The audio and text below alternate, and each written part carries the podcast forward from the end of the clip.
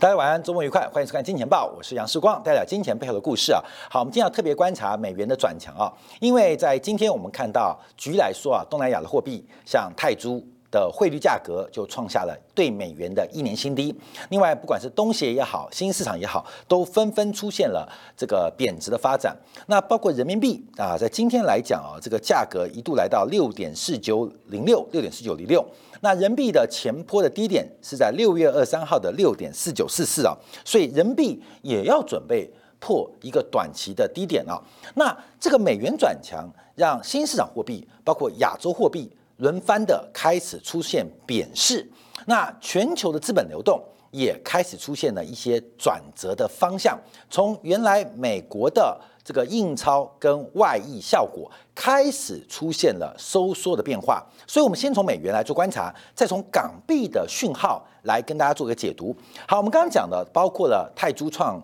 呃这个一年新低啊，举例而言，包括人民币的价格目前来讲要回撤六月三号低点，包括连新台币的价格现在都要回撤二十八块钱的一个位置。那美元的转强会多远呢？在今天啊，稍后等我八点半。美国要公布最重要、大家关注的非农业的这个就业数据啊，也包括失业率，也包括工资的增速啊。那这个会成为呃未来美联储一个非常重要的参考，因为目前的物价压力很大，可是物价可能只是一个周期性的。或偶发性的行为，可是美国的工资、美国的就业环境会有什么样发展？那八点半的时候会有及时的数据，我们稍后在今天部分为大家及时啊，就用现场的方式来用直播的方式来为大家服务。好，我们看美元今天来到九十二点六三呢，九十二点六三是突破了一个高点，就是在美联储利率决策会议在六月二十二号嘛。那六月二十二号前面有高点是六月十八号，六月十八号高点是九十二点四。那美元指数在昨天晚上跟今天亚洲盘的时候，已经做出了突破动作，做出了突破动作。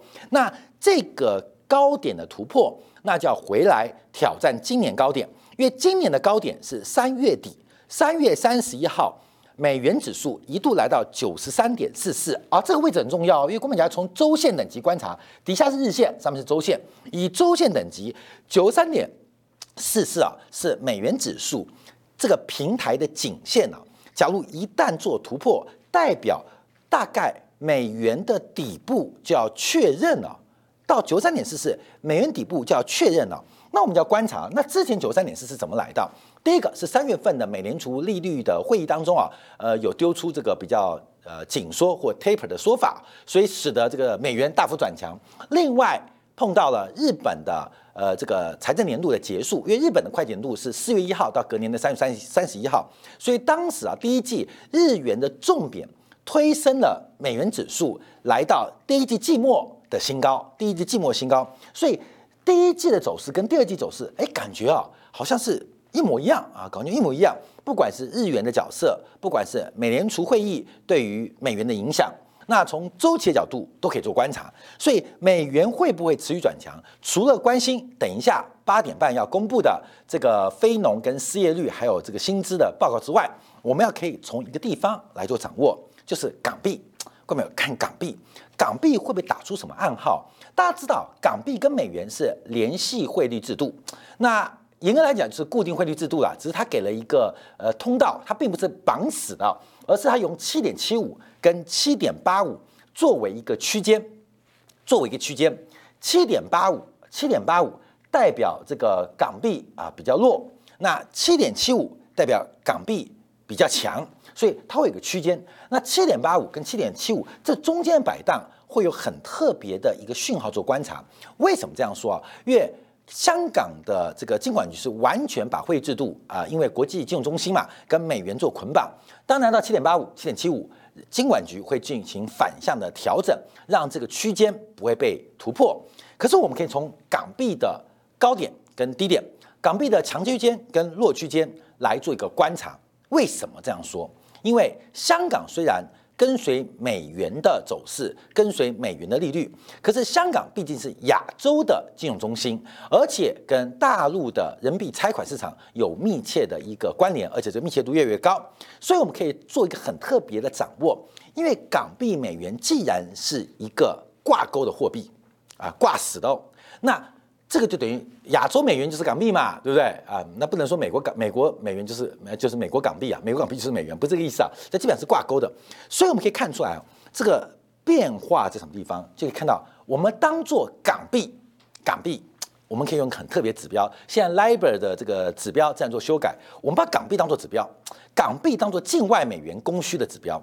那美元就当做美元境内供需的指标，我们就这样做解读啦，就是尝试啊用港币。来观察美元的变化，美元变化，因为这个美国升息，那港府升不升息？港府有时候不能不升息，为什么？你不升息就形成了一个非常疯狂的套利空间。但可是香港有香港的经济，而且香港是亚洲的金融参考中心，所以他考虑到的，他面对的是亚洲跟大陆市场，可是他背后依靠的是美联储的货币政策跟利率政策，所以这代表什么意思啊？代表港币既然跟美元一样。那为什么港币会转弱呢？港币会转弱呢？好，关面我们看到这是日线啊，啊，日线呢这几天啊，港币开始突破一个新低，往下往上是港币走贬啊，是一个突破新低，港币在变弱哦，变弱喽，关变弱哦，相对美元跟港币在一个非常狭幅的空间当中。啊，非常狭幅空间，美元内港币是走强的我们可以这样讲啊。那我们可以观察从周线做掌握，其实从港币跟美元之间的关系，可以预测到美元指数可能后续的变化跟发展。美元指数可能后续的变化跟发展，那当然美元指数跟港币会是高度同向的关系啊。可是这会反映出来在境外跟境内资金资本流动的过程，美国国内的。美国国内的流动性跟短期利率是不是开始紧缩，引发了在利差、在换汇套利过程当中，形成无形当中对港币推向弱区间，也就是贬值的方向。我们提供数据给观察啊，外面有昨天晚上美国国债啊，呃，两年期跟五年期的国债利率是走高的，十年期跟三十年期的国债利率是走低的。形成了一个叫熊平，就对于债券市场来讲叫熊平，短端利率走高，长端利率放缓。那当然，这个反映的是有关于通胀预期，也反映的是长期的资本周期。可是我们先观察汇率变化，美国的短期利率，尤其是短期的两年期国债，来到了百分之零点二五二七，零点二五二七不高啊，有什么意义？我们要注意到，美国货币政策的这个区间呢，是上缘是存款准备金利率是零点二五，是零点二五。那目前美国两年期的国债是突破了美联储在货币通道、货币成本、货币政策利率通道的上缘，两年期国债是突破了上缘零点二五，在。呃，昨天是来到零点二五二七，所以我们从这个角度观察啊，当然啊，我们之前花很多时间跟大家提分析过这个美国的这个货币政策，它为什么是一个零到零点二五，但现在在零点零点零五，为什么是零点零五到零点二五？美联储是怎么观察、怎么控制市场的？零点二五本来就应该是理论上的下限，但因为非商业银行的金融机构还有大量准政府机构在美国的货币市场折腾。使得这个下限被灌破，反而变成美国的利率政策的上限，这是货币这个政策干扰的结果啊，导致这个市场利率不正常啊，这并非常态。那这是常态什么时候恢复？就是说美国什么时候退出？那货币政策什么时候正常？那观众可以观察市场利率何时会突破零点二五。那从最短的短天期美国国债收益率已经突破，已经突破美联储的。官方利率通道的上限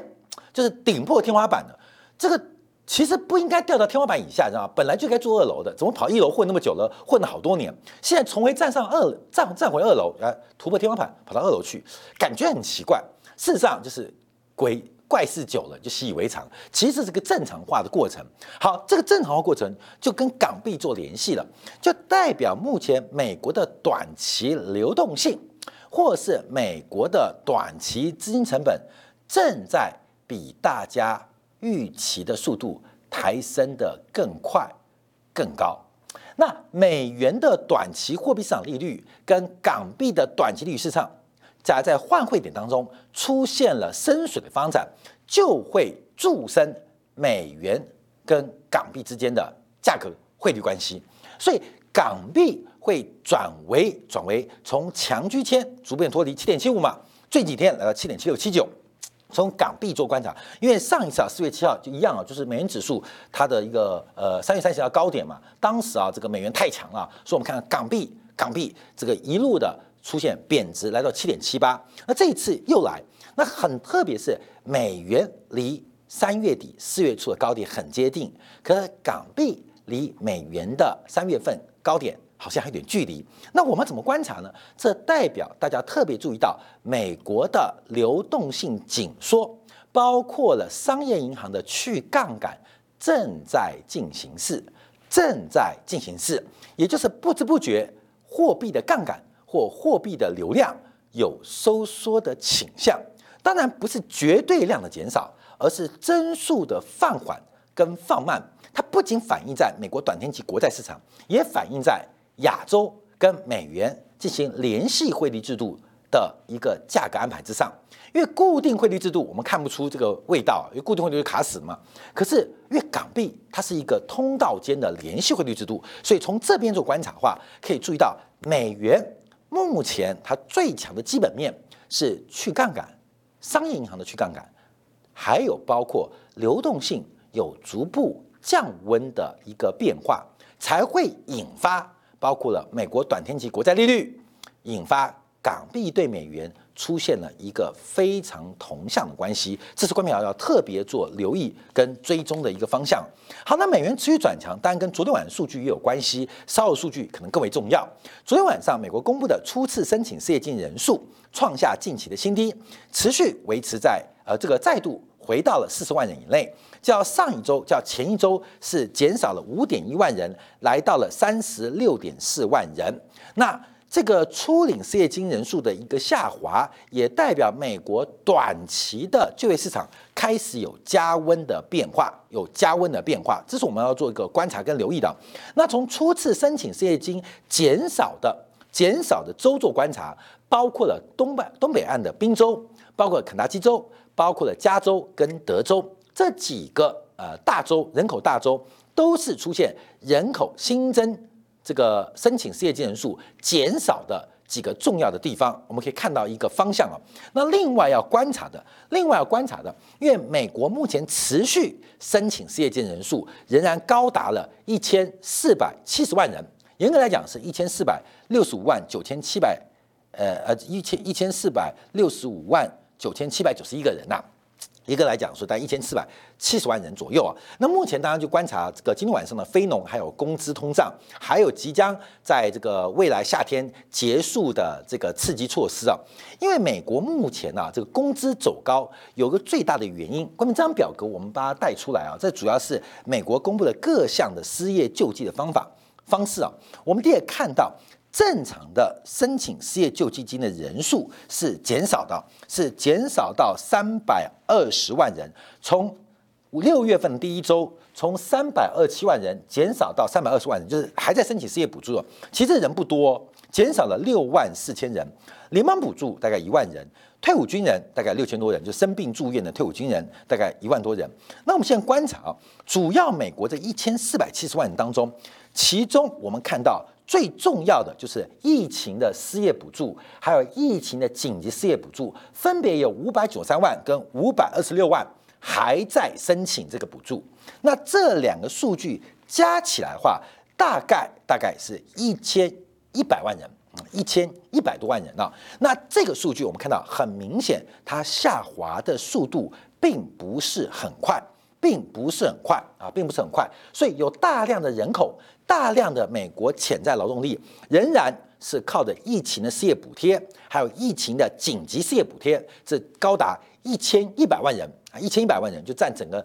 呃没有就业人口的超过这个四分之三还在申请。那正常的失业救济在减少，还有失业的扩展福利、额外各州的福利都在减少。所以，当美国的失业因为新冠疫情的失业救济的一个优惠安排。结束之后，这一千一百万人会不会回头来找寻工作机会。那这个找寻工作机会会不会然后压低了整个物价的数据？这是美联储在做观察的。因为目前美国啊，不管从各项数据，等一下我们在今天部分，包括了制造业采购经理指数，我们不断的来做观察，美国、中国还有欧洲、英国。目前的库存周期在什么样的方向，在什么样的位阶，这个非常重要。所以，美国目前它碰到的问题是大量的职缺找不到劳工。那大量劳工，它目前仍然做理这个新冠疫情的特殊救助安排，而且他们找工作的绝对的意愿跟数量下降的非常缓慢。所以，难怪很多人说啊，这个美国要赶快取消这个新冠疫情的就业补助，让这些人。回去来找工作，回来找工作。所以目前我们看到，那这些人啊，基本上会赖家里不工作，大家都是低端的。所以目前美国最缺工的就是包括酒店服务业啊、休闲产业啊这些产业缺工是比较比较明显的。因为其他的行业基本上他们的平均工资都相当的高，不需要也不太需要来做理。这个新冠的疫情的就业补贴，好，这是我们要做观察的。好，另外还有一个很特别的是，昨天晚上美国公布的营建支出，这个大家都知道啊，最近美国房市涨得不得了。在这礼拜，标普 K 希勒公布的指数，美国的最新房价四月房价跟去年相比暴增了，年增率高达了百分之十四点六，而且目前的房价仍然是居高不下。好，那我们就要看到，那美国房价走高，那营建支出会不会跟进走高？这是个很特别的，因为营建许可、营建支出分别是一个领先指标跟同时指标。可公布最新啊，就是昨天商务部公布的五月份的营建支出，营建业的支出，盖房子啊，意外的下滑，竟然比四月份还下滑了零点三 percent，比预期的增长。零点四 percent 来的非常的差，所以美国的营建支出开销并没有受到房价走高而跟进走高。当然，第一个原料价格，第二个是不是有缺工的问题？大家也看到最近全球在过去新冠疫情飙升最凶的木材期货。这个价格是崩盘的，是价格一路的探低啊，从最低的三百多、四百多一路飙升到一千五、一千六、一千七，现在要跌回一千块，而且跌势不止。那这个原物料价格的大幅波动，导致了银建业备货备料的困难，你知道吗？因为你前期在追，因为买不到，那买不到。到现在看起来是种好运，因为买到的原材料套在最高点，因为美国房子啊很多是木材为主要的建筑，那套在最高点的原材料要如何加工房屋给消费者呢？那现在原材料崩溃，尤其是木材原材料崩溃，那到底现在买还是不买？这个商品市场的巨幅价格波动，可能是引发营建业者不愿意扩大。支出的原因之一，原因之一。可是我们把项目啊细节来做一个观察跟掌握，主要房价飙升的是在于老百姓的住宅，这个住宅的投资是增长的，增长了零点二 percent，而且单户型的住宅投资更是增长了零点八 percent。哎，时光，那营建支出怎么下滑？主要的原因就是包括了商办，包括了工厂。包括了政府支出，还有包括了像休闲旅游的相关的地产业，他们的投资下滑速度是非常非常快。那尤其是包括了新建的酒店、新建的旅馆，这个下滑速度是非常非常惊人的。这个月率是下滑一点一 percent。美国的资本家其实不太愿意投资。我们从最近观察，他们比较愿意把手上的现金流来进行股票的回购。进行市值的管理。好，在这个时候我们要特别观察，因为黑石又来了。两千零八年跟市场反作的黑石，大家在过去那段时间，他疯狂的收购了各式各样的房地产。那今天最新消息，黑石干嘛？黑石跑去买米高梅，拉斯维加斯的米米高梅度假村，用三十三点九亿美元的价格买下了拉斯维加斯的。米高梅度假村，那黑石的转向很快啊！两千零八年它是压住宅，最新在这新冠疫情之后，它回来压非住宅型的建筑，包括了休闲酒店，这真的啊是人去人气我取啊，人气我取啊，人气我取。大家对于旅游业，对于休闲酒店，我看到这个台湾的饭店讲说啊，不仅短期差，中期也差，长期也差。可黑石再度展示全球最厉害私募基金的动作。在大家都看衰休闲产业的时候，包括营建业的支出，特别是休闲酒店、购物中心的停工，大规模的拖累营建支出。可是黑石反向的买进了休闲服务产业，所以为什么黑石会成功嘛？光为什么成功？高的他就卖啊，管你涨多高，我就一路卖；低的我就买。管理有多低，我就一路接。所以，我们看到这个黑死啊，我们刚刚讲的题外话，也可以看到它在这边的一个表现是非常非常特别的。好，昨天晚上美国的数据在这边做报告，包括了初领失申请失业金的人数，包括连续就业人数。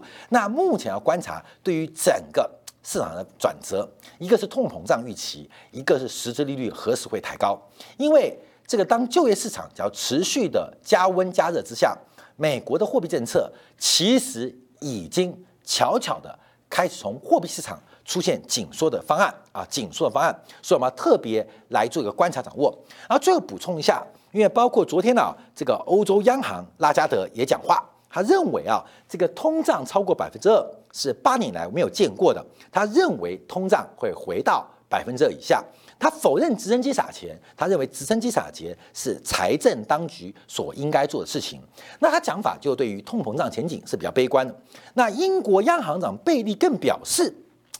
不要对于通胀上升做出过度反应。诶，很妙，因为英国央行已经开始进行 taper，什么意思？减少了购债规模，这是我们之前做过的报告。可是，在减少购债规模的时候，这个英国央行行长还提到。不要对于通胀上升做出过度的反应，也就是市场的解读。这个英国央行既然已经启动了，已经启动了减少购债，那未来继续减少购债规模，或是开始退场机制，会不会变得比较鸽派呢？保守，这引发了英镑的汇率大幅度的走低跟变化，英镑的大幅走低跟变化。那英国股市走高，所以事实上啊。这个呃，央妈啊，就像是一般的这种妈妈啊，专出不孝子，因为照顾的太好。其实央行退出货币政策刺激，不见得是坏事。可是持续的来刺激，会不会惯坏市场？反而是市场最大的一个变化